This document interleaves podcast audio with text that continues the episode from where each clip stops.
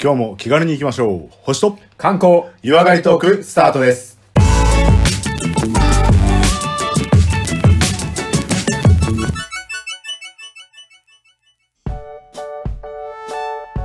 はい、次はですね、第98回の観光トークですけども、今日はどこに連れてっていただけますでしょうかはいよろしくお願いしますそれでよろしくお願はいしますえー観光地のご案内をしていきますけれども今回は、えー東北に飛びますあおー、はい、ありがとうございます。東北は岩手県岩手県、はい盛岡でございます盛岡。ははいい。場所はご盛存岡知でですすねね。もちろん知ってます。はいあのですね、実は観光業界をちょっと賑わわせたニュースで、えまああの、ご存知、あの、まあ、駒さんの大罰ぐらいだと大株主だと思うんですけど、ニューヨークタイムズっていう、こう、まあ、ニューヨークの新聞がありまして、えニューヨークタイムズはあい。あ、はいはいはいは、はいい。まあね、アメリカじゃかなり主主要な、あの、はいはいはいはい。新聞なんですけど、そこでですね、はい。 2023年に行くべきうん。 52箇所というのが世界中から選出されたんですね。世界中からですか世界中から選出される。はい。で、でまあ、いろんなはい推薦だとか、いろんな審査委員会があって、こう、ランキングするわけですけど、はいはいはいはい。 1位がですね、えロンドンです。え。ロンドンね。いまあまあまあ、観光地としては。まあまあ有名だしね。みんな、ああ、ロンン。ドンねってなるじゃないですか。はいはいはい。で、2位がですね、はい。盛岡です。 2位2位です。もう、もう出てきたの森もう、岡。もう出て早い。る。でも、もう少し引っ張ると思った。そう、僕らからしたらさ、うん。あ、え、えってまず思うけど、逆に他の世界の人たちからしたら、う Where's 盛岡なわけですよ。ん。いやいや、そうです、そうです。だって、そうで1位ロンドンだかすはいはいはいら。はで、2位、えみたいな。い。いや、ちょっと、本当盛岡の方には申し訳ないけども、うん。いや、そこで大丈夫ですかって思ってしまいました。そうなんですよね。はいはい。東京とか京都とかならね、世界の人も、あおーってなりますけど、はいはいもうは盛岡ってなるじゃないですか。い。なりましたね、すいません。これがですね、こう数ある日本の地方都市の中も含めてね、なぜ盛岡から選ばれたのかっていうのも含めてね、結構観光業界とか、まあ、さらにその地元盛岡も超盛り上がったと思うんですけど、はいはいはい。まあ、今回は、まあ、そういったものからもちょっと盛岡を取り上げとくかということで、盛岡を紹介したいなと思います。すごいですね。盛岡盛り上がったんだね。 もう多分ね、相当話題になったと思いますよ。いや、本当でも、ちょっと不安とかあったでしょ。なんでって思ったと思いまいす。やいや、そうそうそうそう。 あれと思ったと思うよ。あもう思ったと思います。まあ、はただ、あの、まあ、別に、ニューヨークタイムズがね、まあ、そういった、うんなんか審査委員会を決めてやってるので、別になんか、全世界からのアンケートとかそういうのではないんですけど、い。はいはいはいはい。えちなみにですね、まあ、全国的に見れば決して大きな街ではないですし、はい。はい。あとは、その、まあ、京都とかそういうのに比べたら、さほどこう、日本を代表する歴史都市でも正直ないんですよ。うんうんうんうんうん。ただ、そのね、盛岡市内って、こう、なんか、私の感覚で言うと、こう、コンパクトさとか、はい。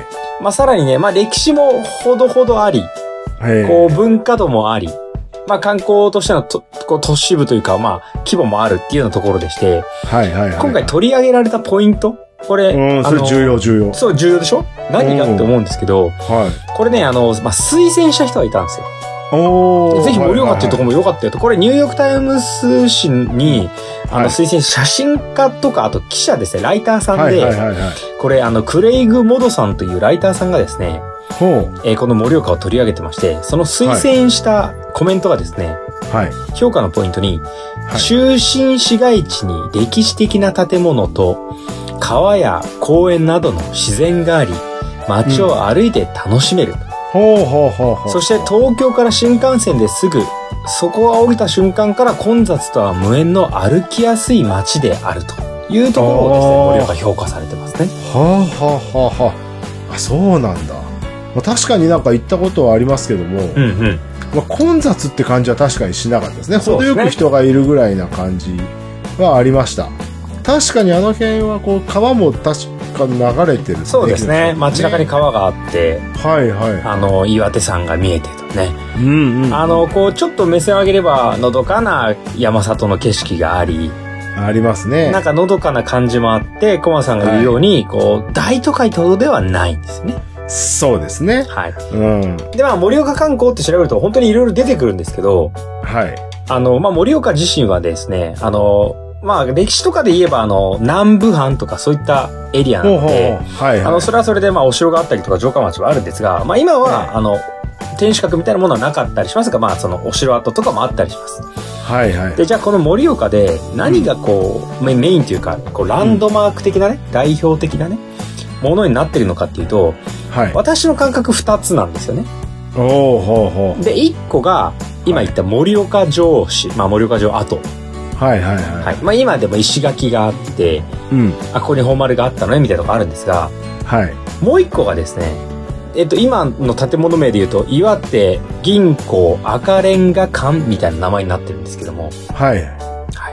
そそんなのがあるんだなってのはご存知ですかい。いや、ち知らないです。ぜちょっと、全然、はい。あの、もうこれはね、盛岡の人たちにはもうかなりここのアイデンティティを感じてて、多分、それなりにね、まあ、誇っているものだと思うんですけども、うん。銀行なので、まあ、明治ぐらいからね、はいあるほうほうほうもちろんそのシステムなわけですけれど、はい。そのものが今も残っているよという、まあ、一つの建物ですけども、うん。ちょっとじゃあこれお見せしますね。はいはいはい。どうぞ。解説してあげてください。ああ、これは立派ですね。赤レンガでし、窓の方、これ洋風建築なのかなこれ、ここだけ見たら日本じゃないようなイメージです、ね。おー、いいですね。確かにねね。あの洋館的なね、やつですね。そうですね。確かあれ、東京駅ってこんなデザインじゃなかったですか今、今なんて言いました東京駅。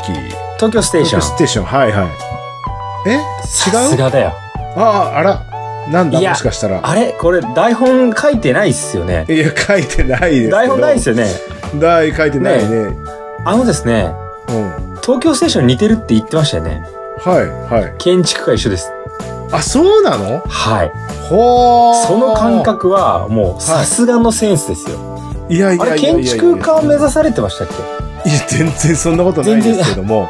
いやたまたま東京駅行った時に、あ、これ綺麗だなって思った建物でしたね、やっぱり。いやー、じゃあ、そういったところちょっと訪れたら、つぶりたいですよねつ。ぶりたいです。つぶりたいですよ。よね。つぶりたいあのです。東京駅っぽいねって言って知ってるのと、つぶってこれはねっていうのと、どっちがいいですかつぶってこれはねですよね。これはねですね。じゃはあ、ちょっと、お教えしましょうか。はい。はい。でですね、あの、まあ、これ、まあ、赤レンガでできた、まあ、その、まあ、洋館ですよね。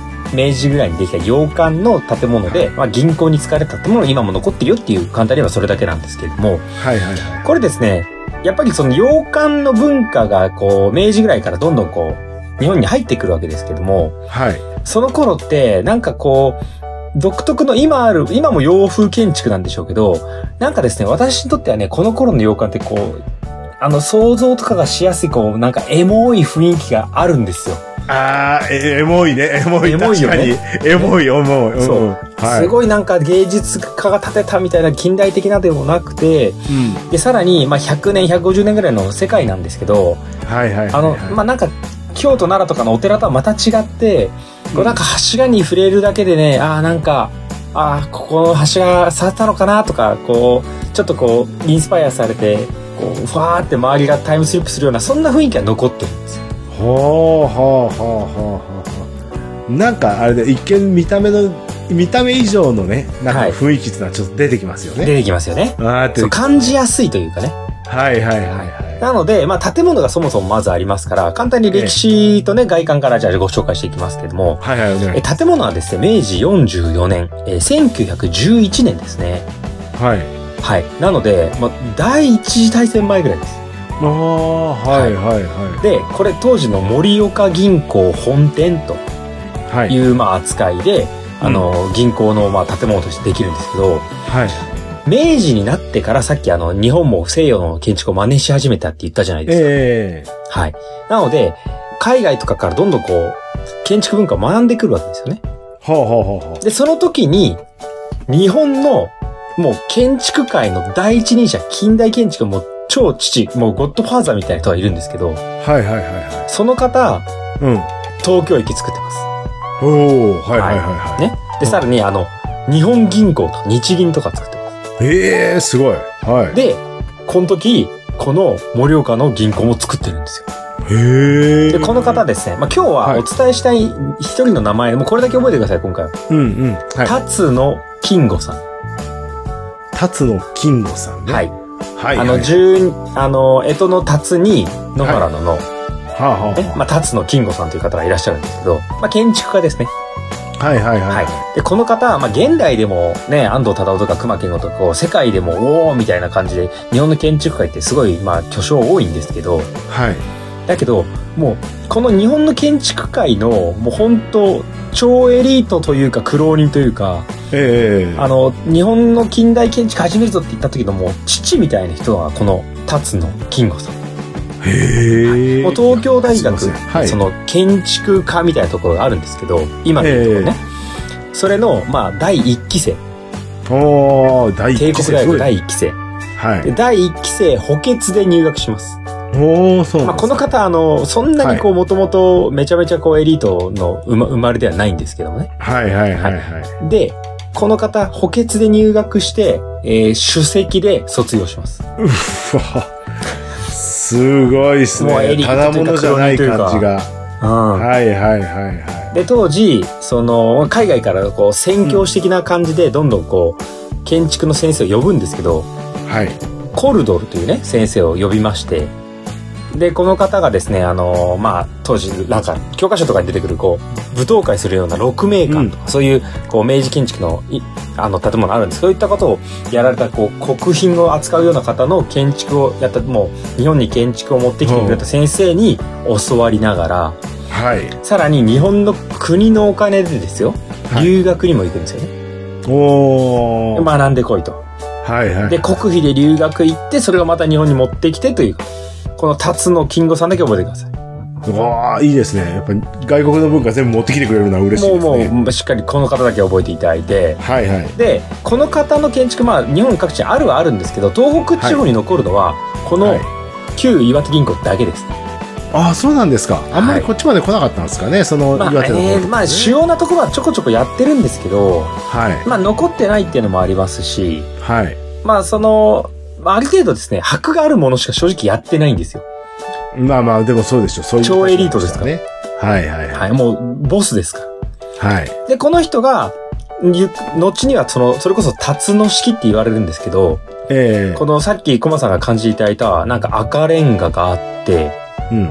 あの特徴というとね、あの、はいまあ赤レンガだけの特徴っていうのは結構全国あるんですけど、はい。それに加えてですね、ちょっとね、もう一回ね、画面を見ていただければと思うんですけど、ええ赤レンガに、ちょっとですね、あの、これ花崗岩っていう、こう、白っぽい石をこう、間に入れてたりとかして、はいはいはいはい。あレンガの後にこう、ちょここちょこ入ってますよね。入ってますね。白っぽいはい。石入ってますよね。はい。これが、まあ、辰の式と言われるものでして、ほうほうほうほう。東京駅見てみましょうか。うん。東京駅はこんな感じですね。はあはあはあ。辰の式というのが辰の式でしょわかりますね。はい赤レンガに白い。もえう本当に似てるんですよ。えうん。で、まあ、これ似てるのはもうその人の、あの、建築だからっていうのはもちろんなんですけど、はい。これが、まあ、辰野さんが、まあ、これ、かっこいいんじゃない持って、日本に持ってきた方がいいんじゃないって言った作り方の一つですね。へえ。なので、その感覚ね、ぜひ覚えておくといいと思いますよ。赤レンガにちょっと白いラインとか、加工が使っているようなら、これ、辰野金吾かなと。うんうんうんうんこの技術っていうのはどこの国なんでしょうね。この人はですね、イギリスとかにね、あの留学行ってますね。はい。はいまあだからはあの、海外は、あの、木じゃなくてレンガ文化、石文化なんですよ。いはいはい。で、石文化で強くてとか、逆に言えばむむしろ今でも残ってるんですけど、はいち。ょっとこれ違う話になっちゃいますが、日本ってじゃあ何文化ですか、建築は。木造建築。木造なんですよ。なんでだと思いますか、えーっと、地震が多いからとか。一つ正解それですね。そうです。はい地震が多いから、うんまあはい。壊れちゃうってのはもちろん、壊れええちゃうよね、どうせっていう考えがまず一つある。はい、一つあはいります、ねもう一つは、まあ簡単に木がたくさん取れる国だからですよね。ああ、そうか。あーありますもんね。はい。材木がこんなに豊かな国はなかなかないですからね。はいはいはい、確かに。なので、まあ、うん木造建築多いんですけど、まあ、ちょっと西洋のどんどん文化持ってこようやって言って、まあ、さらにこのレンガ作りって、まあ、一応堅牢な作りなのでそうですね。あのこの辰野金吾もしっかりがっつりと作るので、はい。あの辰野金吾じゃなくて剣五段っていうあだ名がついてるぐらい定評があるおー、建建物を作った方なんですよ。はいはいはいはなのでこの結論だけ言うと盛岡のこの銀行もい。うん。あの東日本大震災の時被害ほとんどないです。へえ。なんか硬いと吸収しづらいようなイメージが。多分そうでしょうねあるんですけどもあの木とかみたいにこう揺らぎがないのでは崩れやすいってイメージあるかと思います。い。割れるっていうようなね、感じはしちゃうんですけど。で、そうなんですよ。そこが結構明治からの転換期であって、明治になってどんどんレンガとか石造りやろうやってなるんですけど、はい。関東大震災起こりますよね。そうですね。うん関東大震災で、はい。レンガで作ってた浅草にちょっとしたタワーがあったりしたんですけど、えーえそれ壊れたりとか、まあいろんなところうんのこう、レンガ作りとか壊れたりして、いやもうちょっとこれもうレンガダメだろうとーはいはいはい言はって、まあ結構レンガブームが終わってきたりします。い。おーただその時に残っっていたのが、はい。この辰野式の旧岩手銀行、盛岡銀行だったりとか、あと東京駅もね、がっちりと残ります。関東大震災。だかおーそうなんだ。らその辰野金吾の建築はやっぱ強かったんでしょうね。はいはいはいはで、東京駅っぽいって先ほどコバさん言ってくれましたけい。ど、うん。これあのツーブレるポイントぜひ覚えてくださいね。はい、ぜひ。はい。東京駅より前です、こっちの方が。えそうなんですかなんでこの旧盛岡銀行が建てられたのが1911年。で110年ちょっと前ぐらい。はい。はい。で、東京駅はその3年後なんで、ええじゃあどちらかといったら東京駅が真似をしたという感じなんですまあか、真似をしたというと東京起こるかもしれないですけど、まあまあまあ間違いなく影響を与えてますよね。はいはいはい。東京駅建築してる時にはもう絶対盛岡銀行、ああ、この前作ったよねっていう感覚があるので、はいはいはい。なんでそういったものは応用されてるのは間違いないでしょうね。えなので反映されているのが、この盛岡銀行と、えーこの、えー東京駅。えはい。で、東京駅は、うんさっきあの、地震は大丈夫だったって言ったじゃないですか。はいええ一個やられちゃうポイントがやっぱあって、はい。日本の建築残ってないうちの一つが地震、もう一つが戦争なんですよ。あー、確かにね、木造だと、うん。ははいい、で、ぶっちゃけ盛岡より東京の方が狙われるでしょ。はいはい狙われますね。なので、関東大震災は東京駅耐えたんですけど、はい。空襲によって、まあちょっと壊れたんですよね、東京駅。ええなので実はね、今の東京駅、うん。リメイクしてます。あー、そうなんですあか。の、地盤は基本的には下の方が大丈夫なんですけど、上の方の屋根とか、い一回壊された後って、あそれでも作らなきゃねって言って、パーって作って、ちょっとこう、新しくしたところがしばらく15年前ぐらいまであったんですよ。へえ、そうなんですか。で、それを、いや、ちゃんと昔の辰野さんのやつに戻そうやって言って、15年前ぐらいにできたのが現在の東京駅ですね。最近なんかその東京駅が私の記憶だと作ってたイメージがずっとあったんですよそうそうそうなんかで工事してるようなイメージがあってあそういうことかでもすえっ、と改修工事っていう感じなんですかねそうですね。作り復直したという元かなうんあ。復元になるんですかあの、一回う壊れちゃったものを作り直した時は、作り直したんだけど、ちょっとデザインをね、ごまかしたっていうわけじゃないけど、変えちゃったんですよ。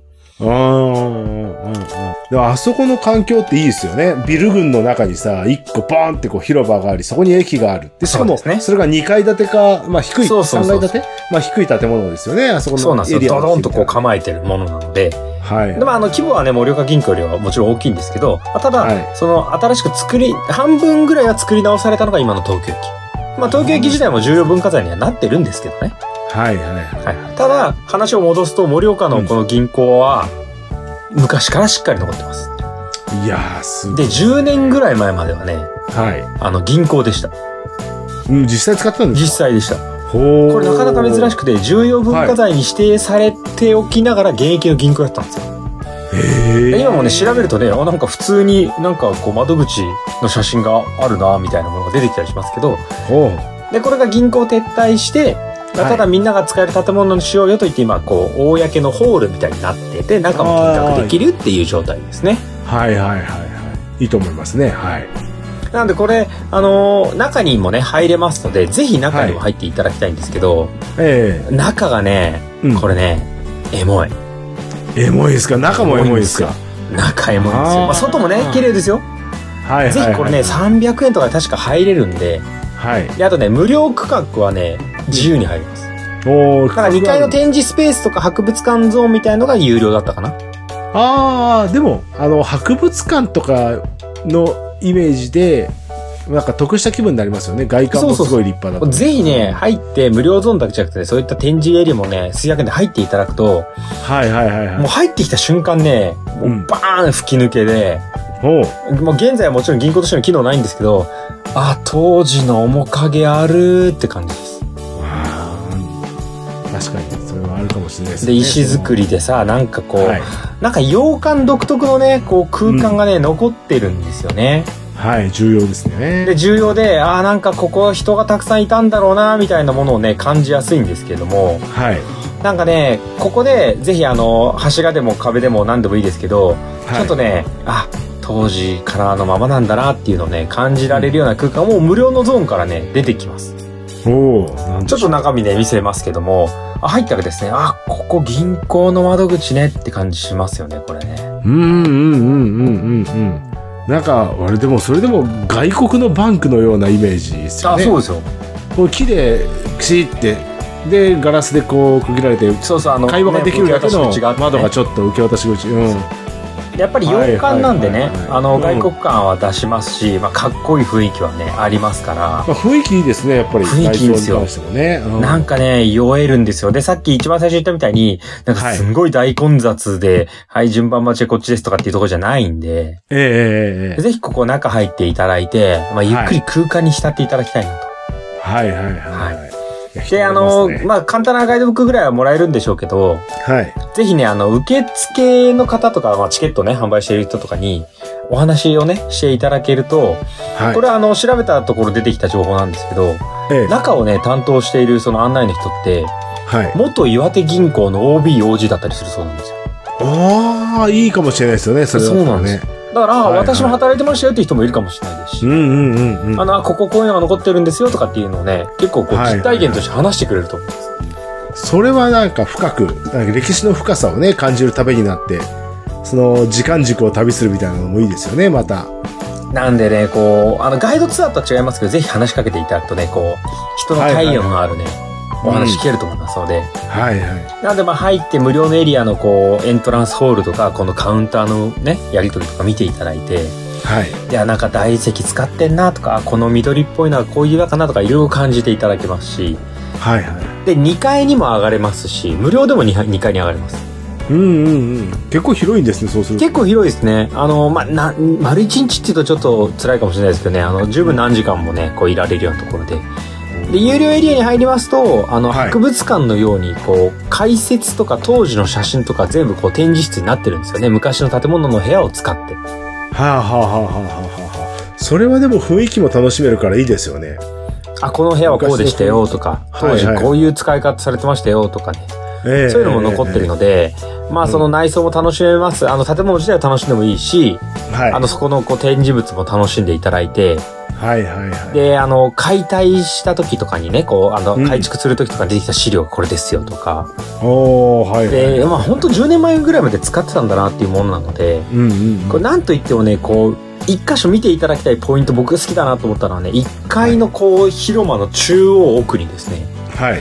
支配人室といいますか、店長室といいますかね、あるんですよ。おー入れますそうなんです。はへえ。で、店長室にある銀行の一番大事なポイントといったら何がありますか金庫ですね。金庫ですね。はい。はい。金庫ルームに入れます。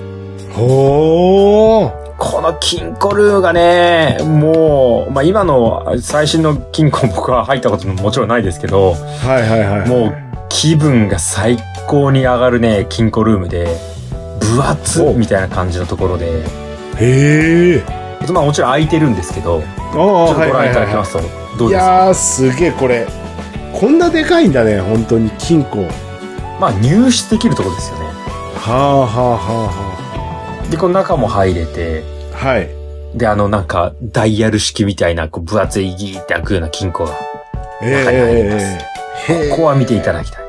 確かにこれはちょっと形的にも見てみたいですね。そうそう、なんかね、中入れるんだからねそう、入れるんだって思うし、はい。当時の人ってだって、あの、店長さんぐらいしか入んなかったんでしょうけど、はなんかね、気分的にはね、あの、ルパンになる感じで。い。いやー、そうですよね。確かにね。でね、なんかはいね、はいはい僕の中では、こう、この洋館だと、ルパンって言ってもね、あの、藤子ちゃんの方じゃない方のね、あの、カイゼルヒゲの、あの、はい初はい代のはいはね。い。えー、片目だけのメガネですね。そうそうそう、もうシルクハットシルにクハット、であのね、はいはいあはいの感じで、うんうわー、この金庫っていうようなね、そういうテンションになれますから。うわー、すごいですね。なんか楽しみ方がちょっと違ってきましたけどもね。いやもう、いやいや、もうここはね、あの、歴史的歌詞というよりもこう近代的な。 ま楽しあ、み方最新設備って言ってなんかこう赤外線がどうたらってことは絶対ないと思いますけど、はいはいはい。ああ、でもこれ100年間大事にされてきてたし、うん。で、結構あのーこの盛岡だと、あの、宮沢賢治とか石川拓郎とか結構ゆかりあるこう人とかいたりするんですけど、はい。ああ、その人たち間違いなくこう来てただろうなとか、なんか、まあお金預けてたのかとか、お金借りに来たのか知んないですけど、そういったもんあっただろうなっていうね、空間ありますね。はあ、はいはいはいいや。ちょっと別室にとかいう感じですかね。そうそうそうそう高額取引の場合別室はにねと。かね。えで、2階に行くとね、なんかこう待合室になってますが、ここはなんかそういう、はいはいはい。あ、の、大口の手当て付きする人しか来れませんでした。そういう解説もあるんで、はいはい。そういったところを。ね、見れると思いますね。おーテンション上がってきますね。はいはいはい。なので、あの、まあ、無料ゾーン、有料ゾーンありますけど、まあ、ここはい入っていただいて、あのね、まあ、建築的な見方もできますし、あとうん感覚的にはね、アンティーク家具見るような感覚いやもう建物そのものがね、やっぱりそうそう感そじうるから、雰囲気合いますよね。すごいなんか漆ツヤツヤみたいなところの、はい。こう階段の手すりとかさ。おーほうほう。で、これ建物自体にはさっき言ったみたいにレンガなんですけど、はい。このレンガもですね、岩手県産のレンガを91万個使ってるそうですよ。へえ。で、さらに国産ヒバ、青森ヒバを使っていて、はいはいはいはい。でこう当時明治なんてこうバンバンこうなんていうかね日本がこう西洋に追いつけで言って豪豪華にうちの国も捨てたもんじゃないでしょってこう見栄を張ってた時代なので、はいはいはい。なん、かあー明治ならではですねっていう装飾の豪華さとかねこう一つのこう部屋と部屋の間のこう欄間の部分みたいな彫刻とかね、うん、まあ、難しく考えなくていいですけどいやなんかここにもこんな手を込,、ま、込めますかっていうところがね出てくるの匠の技が見れると思いますいや、いいですね。それ、本当展示物、展示館ですね、もうね。展示館展示館うんうんうん。なんで、ここはね、本当あの、楽しみ方は、あの、エモさを当時を感じてもらう、建物自体を楽しんでもらう、あと展示ね、博物館うんの古い写真を楽しんでもらうっていうのがあるので、はい。まあ、ぜひね、そこを楽しんでいただいて、はい。で、建物の建築家覚えましたああ、はいはいはい。辰野さんですね。はい、辰野金吾でございます。はい。辰野金吾の建築がここにあるんだっていうのは、はいはいはい。これね、あの、全国建築物いろいろありますし、重要文化財とかありますけど、はい。大概、辰野金吾、本人とは限らないですけど、辰野金吾のつながり深い方々が作った建築がほぼほぼ重要文化財ですから、この国。だかあ、そうなんだ。ら全員あ、の、辰野さんのい息がかかったというか、まあ、お弟子だったり、こう、同僚だったりはいはといか、はいそういう方で、もう、あの、うんトップオブトップみたいな感じですね。あもあ、うこの一回辰野金吾が、うんあ、それは日本銀行を任されるよね、東京駅を任されるよね、その前に作ったのがこの盛岡銀行なんだっていうところですね。おおはいはいはいはい。いやー、なんかいいですね。その流れがわかるってのはいいですよね。その、なんだっけ、岩手銀行から次に東京駅作るときに、この発展してるとことかさ、そうそう。あの技術的なものとか改善点なんかが見られるとこう歴史を感じちゃう感じがいいねでしてストーリーをちょっと聞いてみたいですよねいや、そうなんです。だから今、日本のね、その中枢を担ってるステーションと、はい、まあ、その銀行等とかっていうのを託されてるわけですが、やっぱりこう、第一人者で技術もあったってのもありますし、やっぱりなんか権威的なものもありますので、そのはい方はいはのい建築物が見れるんだっていうと、あの、うんこれも感覚でいいんですけど、はいこう、スペインに行けばガウディの作品がいくつかあるみたいなのあるじゃないですか。はあはあはあはあはあそれの日本は立野金吾だと思ってください。あ、おこおれ立野金吾の作品ですかっていう目で、はいはいまあ、東京駅しかり、まあ、調べればね、今ど、出てきますけど、はいあのー見ていただくと、わあ、うん知ってますねってなるし、あ、はいこれ、タツの金吾って言って、あの東京駅知ってるかなみたいなことをね、こう、ちょっとつぶっていただければと思いますんで、はあはあはあはあ使えそうですねこれは今回使えそうですよ。この名前だけ絶対覚えておいてください。タツの金吾。ははい。いはいまあ、あのー、盛岡自体はね、大きな都市ってほどもないですけど、はいその中でも、なんかね、こう、地元の人たちが昔からこう、知っているランドマーク的なタワーだし、逆にこの明治以降の盛岡の発展をずっと見てきた、この銀行ですし、はいはいなんかね、そこのね、静かな街並みとか空気感が、うんなんかね、こう、すごくあの、その盛岡銀行のね、赤レンガね、合ってるんですよ。いやいやいや街並みがまだ田舎が残ってるっていうところがやっぱ雰囲気いいですよねそれこそまあこう言っちゃなんですけど明治のさ建てられた時とあまりこう、風景が変わってないとか、そうそのあね。の時と同じ岩木山が同じ場所に見えるみたいなことがいやそうあなるんんでですしよょうね。ですから、あの、今ね、皆さん映像で見慣れてるかもしれないですけど、こう、だんだん頭の、なんか、だんだん過去に戻ってく CG とかあるじゃないですか。はいはいはい。あれ、頭の中でやってみてください。こう、森岡銀行ほ見うながら。ほうほうほうほう。ね、奥に山があって、手前に銀行があって、で、周りは今は車だなんだって走ってますけど、それがだんだんだんだんこう馬車になっていってって、こう想像しながら、はいまずね、外観だけ見てて、はいああ、タツの金河の作品かと思うだけでね、相当面白くなりますよ。確かにその建物があるだけで昔の記憶が呼び戻しやすいというか位置関係とかもね。そうね。その辺ゼロじゃないですからねやっぱいいですよね。うんだからあの、城跡の石垣だけありますよとかっていうのとね、感覚一緒ですけど、まあはいこはいはのい建物自体は120年ぐらい、110年、うん120年ぐらいね、ずっと見守っててくれていて、その多分ね、は盛岡の人たちのその観光がね、まあ2位になったとかって話ありますけど、ええなんかこうシンボルでもあると思うんですよ。はいはい。なのでその空間をしっかりと見ていただいて、知っていただいて、うん。で、先ほどね、あの、この街にはこういった良さがあるよって言ってますけど、はい。最後にですね盛岡このエリアを代表する作家の先ほど宮沢賢治さんね、ははいいはいはいはい。銀河鉄道だいろいろありますけど、はいはい。その方がねこの盛岡の街を読んだ歌が最後ありますのでおーそれ最後ごは紹介しますので、いはい。えーそれでは今に残りますこれ石碑もありますけれども宮沢賢治さんの歌でして「川と銀行木の緑街は静かに黄昏る」うーん、なんかいろんな要素が入ってていいですね。あの、街も入ってて自然もあってっていう感じですね。あの、なんて言うんだろうな。すべてが揃ってるような、そういった街なんですね、もう。そう単ね純にな見んただかけだとね角ではないんですよねはいはいはいはい。で、最後ね、し街は静かに黄昏るってありますけど、ほんそうとそうそうそんな感じですね。雰囲気が非常にこそうう情景が浮かぶ感雰囲気があーって言って、こう、はいはいぼーっと見てられる、そんな街並みっていうのが盛岡であって、じ。はいはい。そんな盛岡のランドマークっていうのが、この、ね、この盛岡の、こう、まはあい今では、岩手銀行赤レンガ館という名前でありうんうますんうのんで、ぜひここを訪れて、えー外観、内装、展示、ね、そして歴史をぜひと楽しんでいただいて、はい。日本が代表する建築家、辰野金吾の作品、ぜひこちらでお楽しみいただければと思います。いやー、辰野金吾さん、ちょっとあれですね。要チェックですね。要チェックですよ。はいはいはい。なのでぜひあの100回記念は東京駅も見に行きましょああ、それは行きましょうね。ぜひ。行きましょうはい。はいお思い、馳せましょう。う。つぶっていただいて。はい。はい。ありでがはとうござい今回ます。は、えー岩手県盛岡、えーはい岩手銀行赤レンガ館のご紹介でございました。はい。どうもあありりがとうがとうごござざいいまましした。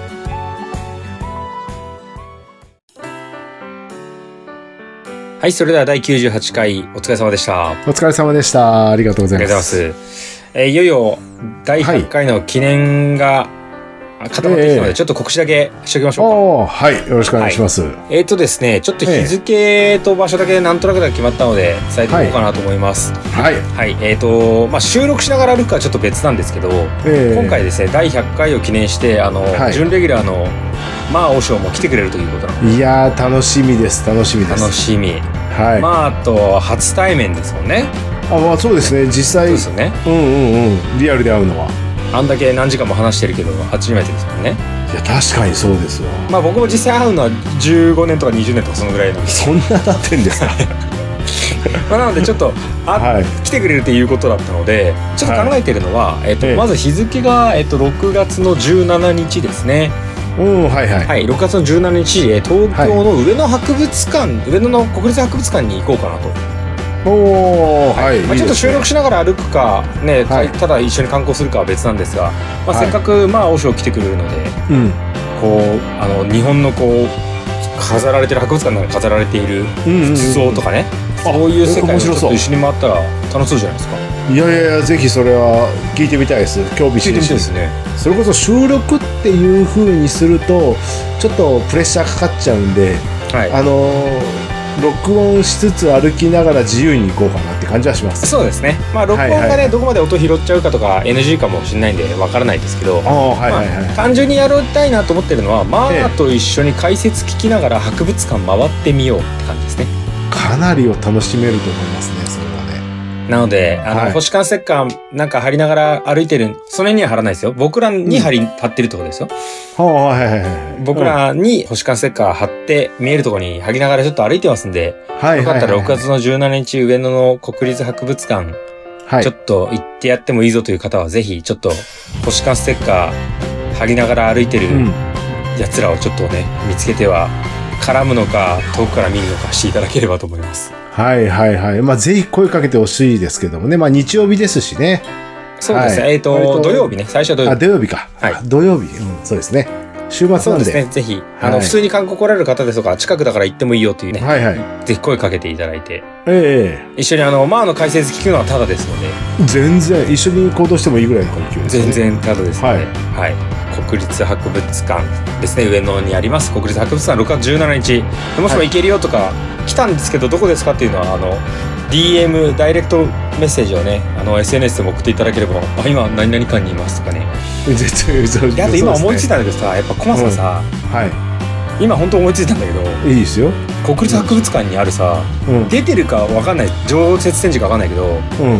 三日月宗近見に行った方がよくないああ、それは必要ですね。ねはいえ天はい下は五剣見ておいた方がよくないですかい。いや、見てみたいです。ちょっと簡単なコーナーも行ってみましょう。はいはいはいはい。はあ、ちょっとは違うかもしれないですけども、いリアルハチ公いると思う、その辺ですか。い。えっ、とですね、これあのリアルハチ公がいるのは、うんエリアは一緒なんですけど、はい。あちらはですね、国立科学博物館に。ああ、そうなんですね。はい。うーん。ですので、科学まあリアルハチ公がいる方はうん。 17日の午後じゃなくしましょうか。おお、はいはいはいはいはい。あのまた別でね、盛りだくさんのツアーだ。あのまああのマーがいる時ははい。国立博物館のはい方には行いってはいただい。いて、はいはいはい。でね確かね仏像とかがあるのはねどこどこ館とかあるんですけど、まあよかったらね、はいはいあのメッセージでもください。いいですよね。あの辺はね、博物館多くて。ですね、まあ、あのはい辺を見ながらちょっと、まあ、観光を普通に楽しみながら、まあはいあの100回の収録は収録でまたその時かなんかにねやろうと思ってますのでいやいや、ぜひぜひ。ぜひぜひあの、はいサイレントリスナーの皆様も長くお付き合いいただいてるいつもあのごひいきにしていただいてる皆さんも、はい。はい、一緒に100回をお祝い手伝っていただければと思います。はい。いやーありがとうございます。いや、ほんと来てくれるのがね、楽しみなんですけどもね。まあ、そもそも自分が楽しんじゃうところがあるんでね。そうそうそうもしかしたら僕の区切りの楽しみです。大したお構いもできないかもしれませんけども、一緒に行動していただければ楽しめるっていうでのはもう一緒約に束マしーまのすので。話へーって聞くだけですよね。思う、間違いない。そうすると。ねで明日から俺も。自分事のように言おうってだけですよ。はいはいはいはい。ぜひぜひ。楽しみつぶりたいなっていう人お待ちしておりはまいす。。いいですね。ははいい。では、えーメールでの宛先などご紹介させていただきます。はい星と観光湯上がりトークでは皆様からのメッセージリクエストを募集しております。宛先は小文字で KOMALEO 数字の15ローマ字を無視しますとコマレオ15アットマーク Gmail.com です。えーまた Twitter や Facebook 行っておりますので、えー星と観光などで、えー検索していただいたりつぶやいていただいて DM ダイレクトメールもね直接送っていただいても構いませんのでどしどしと絡んでください。メッセージリクエストいただいた方には番組特製のステッカーもご用意しておりますので、ぜひダイレクトメールでメッセージいただければと思います。はい、まだ計画段階ですけど100回記念で何か作れたらいいねみたいな話もしてたので、もういいですね。もしもね、はいはいはい間に合ったらその日でもいいですし、ええまあ間に合わなければ後日でもなんかあのもらってやってもいいぞという方とかはねちょっとそういった仕組み考えようかなと思いますので、はいはいはいはい。はい、ぜひぜひご協力いただいてあの一緒に6周年を超えて100回行ったぞっていうのだけをあの、まあ、僕とコマさんプラスまあで楽しむんですけどよかったら一緒に楽しんでくださいということですね。いや、びっくりですね。100回ですよ。まあ、 100回です本当に、ようやってるなって思もっうちゃいま特すね。別編を入れたら100は余裕でいってます、まあまあ、でも、区切りとしてはやっぱね、あのタイトルつけてる100回だと、はいうんすごいなと思って。なかなか長寿番組になりました、いや、本当ですね。まあ、数あるポッドキャストのねパーソナリティ全員僕らの後輩みたいなもんですから 調子先乗り行っちゃましたってる人はたくさんいますけどね。長寿番組だからですねはいあの細々ではありますが細々と引き続きお付き合いいただければと思っております、はい。は。はいでは、えー次回が99回になるのか100回になるのか、まあ、99回がね、順番的にやってくるかと思いますけども、はい。えー次回まで、えー星と観光を楽しんでいただければということで、今回はこの辺りで失礼させていただきます。どうはもいありがとうござあいりがました。とうございました。